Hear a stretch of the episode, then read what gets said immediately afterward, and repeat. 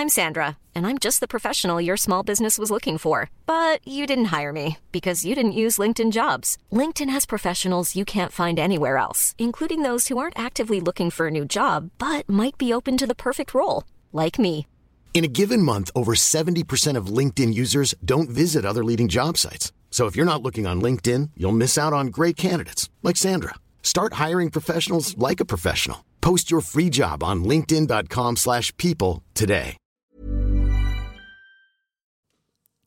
Esto es Sin Comentarios, edición resumen semanal. Hola a todos, esto es Sin Comentarios, el programa con los temas y noticias que a todo el mundo interesa y las opiniones que nadie pidió.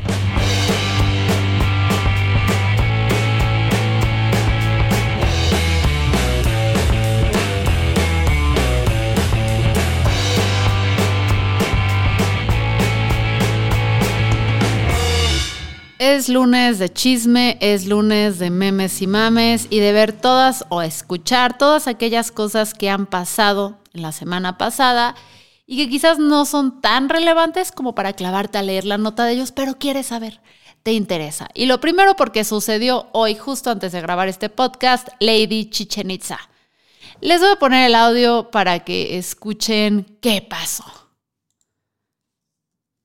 Y ahorita, no me internet casi nunca me falla cuando quiero hacer estas cosas.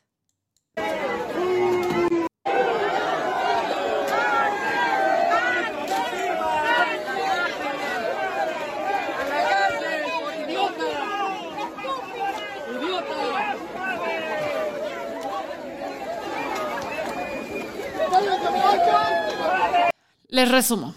En una pirámide en Chichen Itza, una mujer rubia, tipo yo hace dos años, o sea, muy oxigenada, con una camisa, una t-shirt azul y unos pantalones rojos y todo un look que tú podrías pensar que es una gringa visitando nuestro país, decidió pasarse por el arco del triunfo las normas y las regulaciones sobre que no te puedes meter y subir a las pirámides, ni siquiera, ni siquiera la gente que trabaja ahí como guías o historiadores. Nadie se puede subir porque te arriesgas a una multa de 100 mil pesos.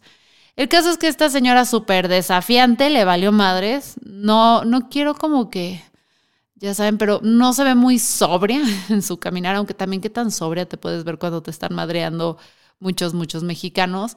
Decidió subir a esta pirámide y se puso a bailar en la parte de arriba súper desafiante en contra de, de, todos que le gritaban que a la cárcel, que se bajara, que etcétera, etcétera. Se puso como que muy desafiante y cuando finalmente se baja, ese es el audio que les puse, pues se la zapean, le jalan las greñas, le quitan el sombrero y todo parece ser que eh, el organismo encargado de esto sí le va a poner una multa. No creo que vayan a ser los 100 mil pesos que, es, el máximo, no sé si es el máximo, pero es el que se le hay en los medios con el que te pueden llegar a multar pero sí dijeron que le van a poner una multa administrativa. Ahora, todo el mundo súper indignado con este video, pinche gringa, ¿qué se cree visitando nuestro país?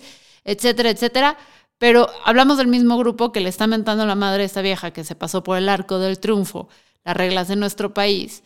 Le aplaude a un grupo de mexicanos que decidió pasar de manera ilícita alcohol en Qatar, a pesar de que está muy, muy prohibido. Entonces, sí siento que estamos ahorita como mexicanos muy, y creo que esto es mundial, no nada más es mexicanos, sobre todo los países que han sido colonizados, y más cuando tenemos un presidente que le encanta polarizar y de eso literalmente ha hecho su carrera. Siento que estamos muy a la defensiva con estos temas, porque resulta que la mujer, según algunos medios, ni siquiera es gringa, es de Mexicali, pero tiene todo el look de gringa en Tulum.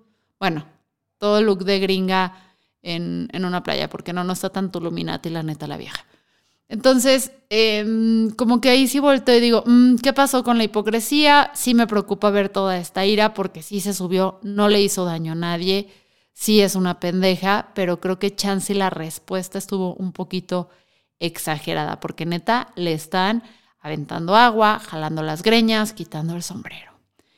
Pero hablando de, de cosas raras y de gringos, hablemos de Mike Tyson. Quienes son muy jóvenes no van a saber de quién hablo, pero en 1997 este sujeto era el mejor boxeador de peso pesado de la época y lo descalificaron de una pelea porque le arrancó un pedazo de oreja, pues de una mordida a su rival, Evan Holyfield.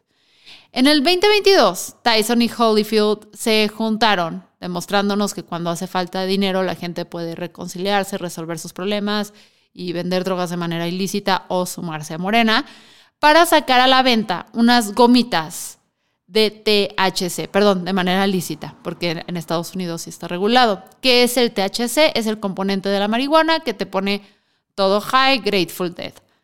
No es por presumir, pero llegaron como que 25 años, 25 años tarde porque en México al día siguiente de la pelea ya estaban vendiendo orejitas de pan mordida. Me parece muy llamativo que en esta época como que cualquier referencia al pasado puede hacer que la cartera de un millennial se abra como como las puertas del cielo cuando ven llegar a Dualipa. Neta, está muy cañón la nostalgia que se está poniendo de moda por los noventas, esa época en la que nosotros fuimos niños. Y creo que tiene que ver en parte porque finalmente tenemos la edad de poder comprar aquellas cosas que nos gustan sin tener que hacerle un desplante a nuestras mamás en el súper. O sin que Santa Claus nos decepcione como todos los malditos años pinche Santa Claus.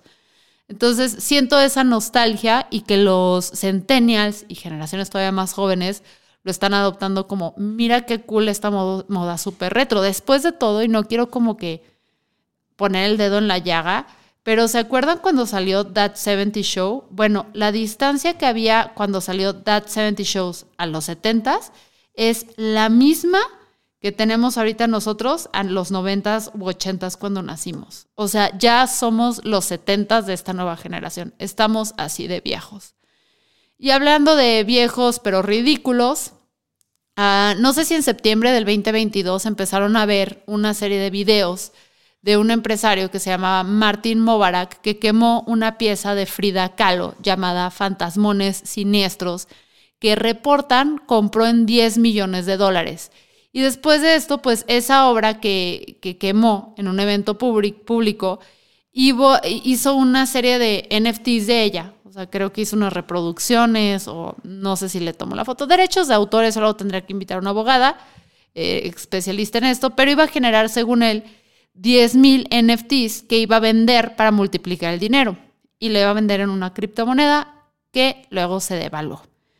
Entonces, pues o sea, si hubiera vendido los 10 mil, toda la lana que pensaba recuperar, pues no iba a ser tanta porque se fue para el fondo esa lana. Pero resulta que hasta la fecha de hoy, noviembre del 2022, solo ha logrado vender cuatro de estas 10 mil reproducciones, lo que representa una recuperación de solo 11 mil dólares. 11 mil dólares contra 10 millones. O sea, Martin estoy segura que pronto va a sacar NFTs de sus lágrimas y a ver si es así las vende y se recupera. Porque como si no fuera suficiente, con el bajón económico o con el, ahora sí, fracaso total y absoluto de su proyecto, este sujeto tiene un problema todavía más grande, porque las autoridades mexicanas lo están investigando para ver si quemó un Frida Kahlo original. Porque si es así, habría cometido un delito porque toda obra de Frida Kahlo fue declarada Patrimonio de México a mediados de los 80. Neta, ¿qué dólar más? O sea, descubrir que compraste una réplica en 10 millones de dólares o enfrentar a la justicia por no haber investigado bien los alcances de la menos brillante de tus ideas. Averígüenle en el siguiente episodio. Lo millonario no te quita lo pen tonto. Y hablando de gente que parece tonta, pero en este caso no lo es, porque sí parece tonto, ¿no? Parece un sujeto muy, muy simple. ¿Se acuerdan cuando hace unos meses en Memes y Mames Original, que salía en mi canal en YouTube, les hablamos de que Pete Davidson estaba saliendo con Kim Kardashian? Sí, el mismo comediante que ha salido o que estuvo comprometido con Ariana Grande y con un chingo de mujeres hermosísimas pues resulta que ahora está saliendo con Emily Ratajkowski. ¿Se pronuncia así? Modelo, hermosa, como todas las mujeres que han estado con él. Y esta noticia como que trajo muchísima alegría y esperanza a todos los hombres del mundo que pensaron, vaya, si un comediante con depresión puede andar con supermodelos, yo tengo una, una oportunidad. Déjenme decirles, queridos, pero la situación con Pete Davidson es totalmente distinta y me parece sumamente reduccionista. Pete Davidson es más que solamente un comediante con depresión es un comediante rico con depresión. Es más, me atrevo a decir que es un gran comediante, muy rico, con mucha depresión. Todo está en grandes volúmenes. Y esa, es la pequeña diferencia entre ellos y ustedes. Y además no sé qué tanto vaya a durar esta relación porque salió un video esta, esta semana donde se ve que Pete Davidson está pasando a recoger a Emily, creo que es una casa en Nueva York, en algún lugar. Y eh, hay un chingo de paparazzis, un chingo de paparazzis. Y cuando Emily está a punto de subirse al carro de Pete Davidson, este arranca, se va y la deja. Y la morra tuvo que tomar un Uber o de todo saber qué para verlo donde se iban a encontrar. Aparentemente, quien ha estado alertando a los paparazzis cuando se van a ver Pete y Emily es la propia Emily lo cual pues no creo que le vaya a caer muy bien a Pete porque es una persona particularmente, y yo sé que esto es irónico considerando que anduvo con Kim Kardashian, privada en su vida. Y hablando de gente que es súper privada en su vida y que no nos enteramos nada, pues bueno, después del relativo éxito que tuvo la marcha en contra de la reforma electoral de López Obrador que buscaba eliminar al Instituto Nacional Electoral, porque hay gente que dice, no lo buscaba eliminar, sí lo buscaba eliminar, iba a poner en, en su lugar otra cosa, pues el viejito ahora sí que literalmente no soportó. No soportó y convocó a su propia marcha. Los organizadores de la marcha a favor del INE asistieron o dicen que asistieron más de medio millón de personas. Que sí se la creo, y sobre todo si sumas todas las ciudades en las que se marchó, porque se veía en el Ángel Cañón. Cañón, cañón, cañón. De gente blanca sí, pero se veía muy convocada. ¿Tengo problema en que sean blancos? No, sé que ha salido ese rollo de, es que son blancos y malditos, no marchan por otras cosas, que es una falacia tipo whataboutism, porque sí, sí estaría más chido que la gente blanca de nuestro país se involucrara o nos involucráramos en más temas, pero eso no anula que ese es un tema válido. Si vamos a discutir, no vayamos cayendo en falacias tipo ad hominem, o whataboutisms y discutamos lo importante, qué es la reforma, qué es lo jodido, qué es lo bueno, qué es lo malo. Pero bueno, los organizadores dijeron fuimos medio millón, pero la gente del gobierno de la Ciudad de México, o sea, de Morena y de López Obrador, dijeron, nah, máximo fueron 12 mil. Y hay una diferencia muy grande entre los números. Entonces, alguien, alguien le está mintiendo, como que la verdad está ahí en un punto medio. López Obrador calificó la marcha de clasista al mismo tiempo que se hizo viral un video de la diputada morenista, ay, esta vieja no la soporto, María Clemente, presumiendo de lo poco que trabajaba y pues básicamente diciéndole a la gente que eran unos nacos, ¿no? Tal cual, voy a ver si las puedo encontrar el video. A mí María Clemente ya me tiene hasta la madre. A ver, una política del partido en el poder siendo prepotente, no que en Morena no son como los políticos de antes, o sea, es difícil sostener eso cuando la base de tu partido son políticos de antes. Tal cual, pero les voy a poner aquí el audio para que la escuchen, ¿no? Ay, vamos a subir. El tiene miedo.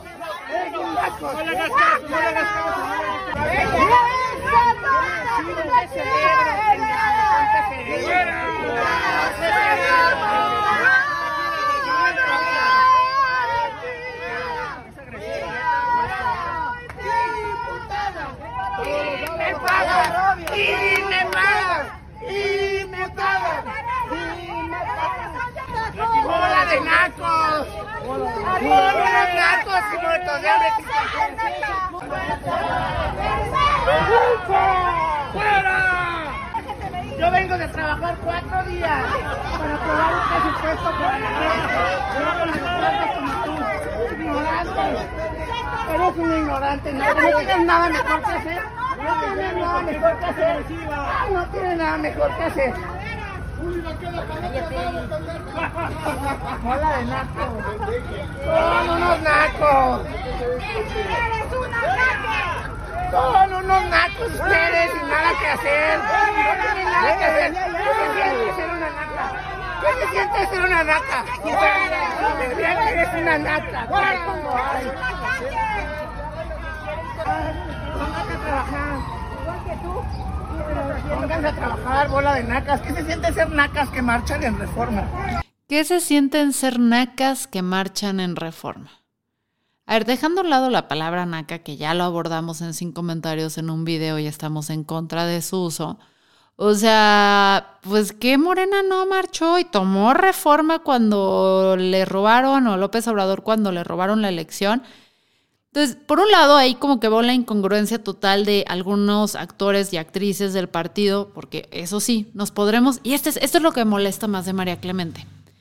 María Clemente es la misma diputada que subió videos de ella realizando trabajo sexual y según ella que quería regular a favor, pero nunca consultó a las trabajadoras sexuales, que hasta ellas se enojaron con ella. Le dijeron, oye, güey, si vas a proponer leyes en nuestro nombre, mínimo consúltalo con nosotros, y las ignoró. Es la misma diputada que se puso a fumar marihuana afuera de, creo que fue de la Cámara de Diputados. O sea, es esa, esa misma persona.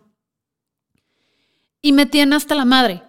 Porque por un lado, como que cuando quiere señalar y decir, esta vieja es una mamada, no falta el transfóbico que empieza a llamarle por su dead name y empieza a colgarse del hecho de que es una mujer trans para intentar demeritar a todas las demás mujeres trans, ¿sabes? Así como, ah, como esta es una porquería, todas las mujeres son trans son una porquería y no hay que darle la oportunidad.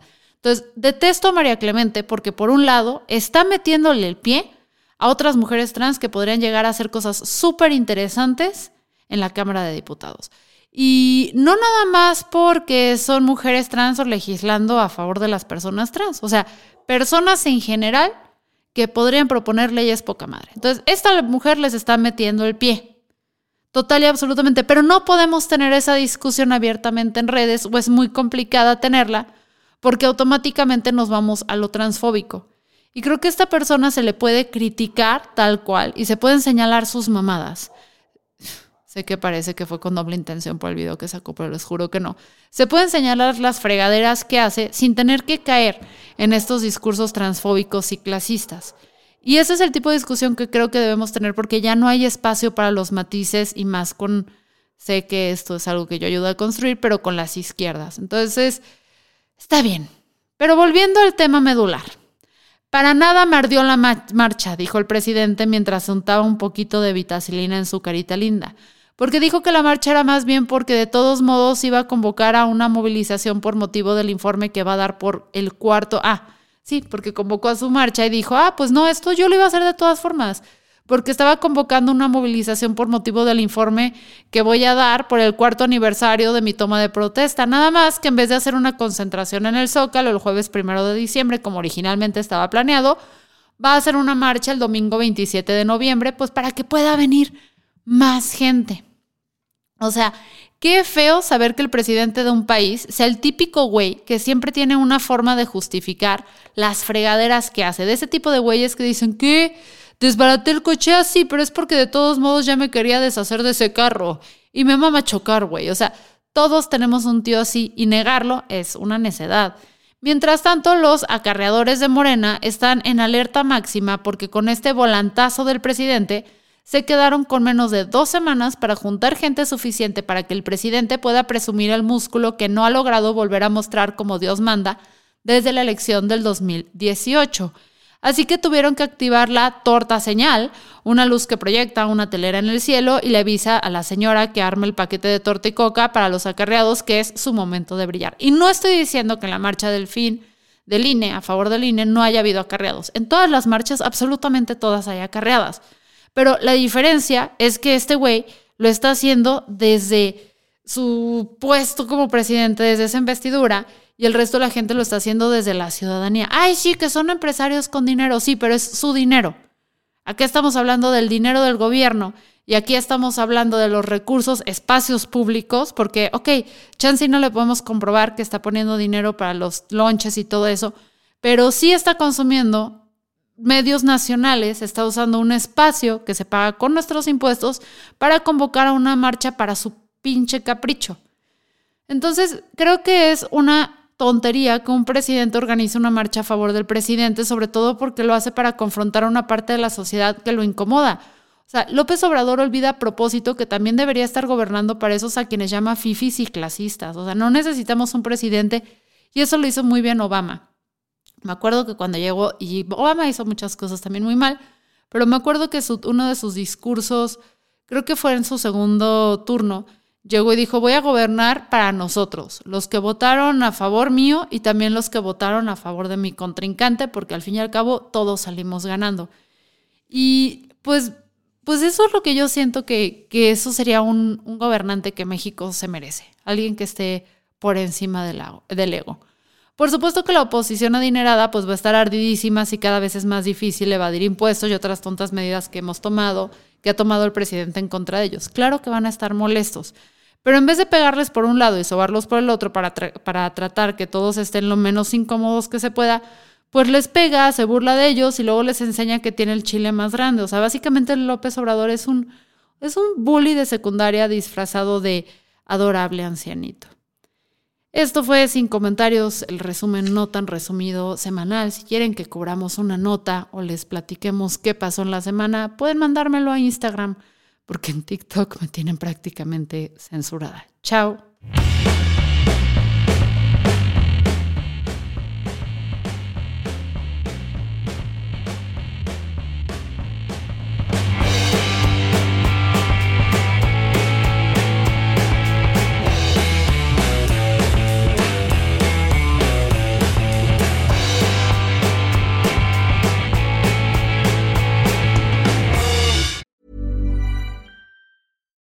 Here's a cool fact a crocodile can't stick out its tongue. Another cool fact you can get short term health insurance for a month or just under a year in some states. United Healthcare short term insurance plans are designed for people who are between jobs, coming off their parents' plan, or turning a side hustle into a full time gig. Underwritten by Golden Rule Insurance Company, they offer flexible, budget friendly coverage with access to a nationwide network of doctors and hospitals. Get more cool facts about United Healthcare short term plans at uh1.com.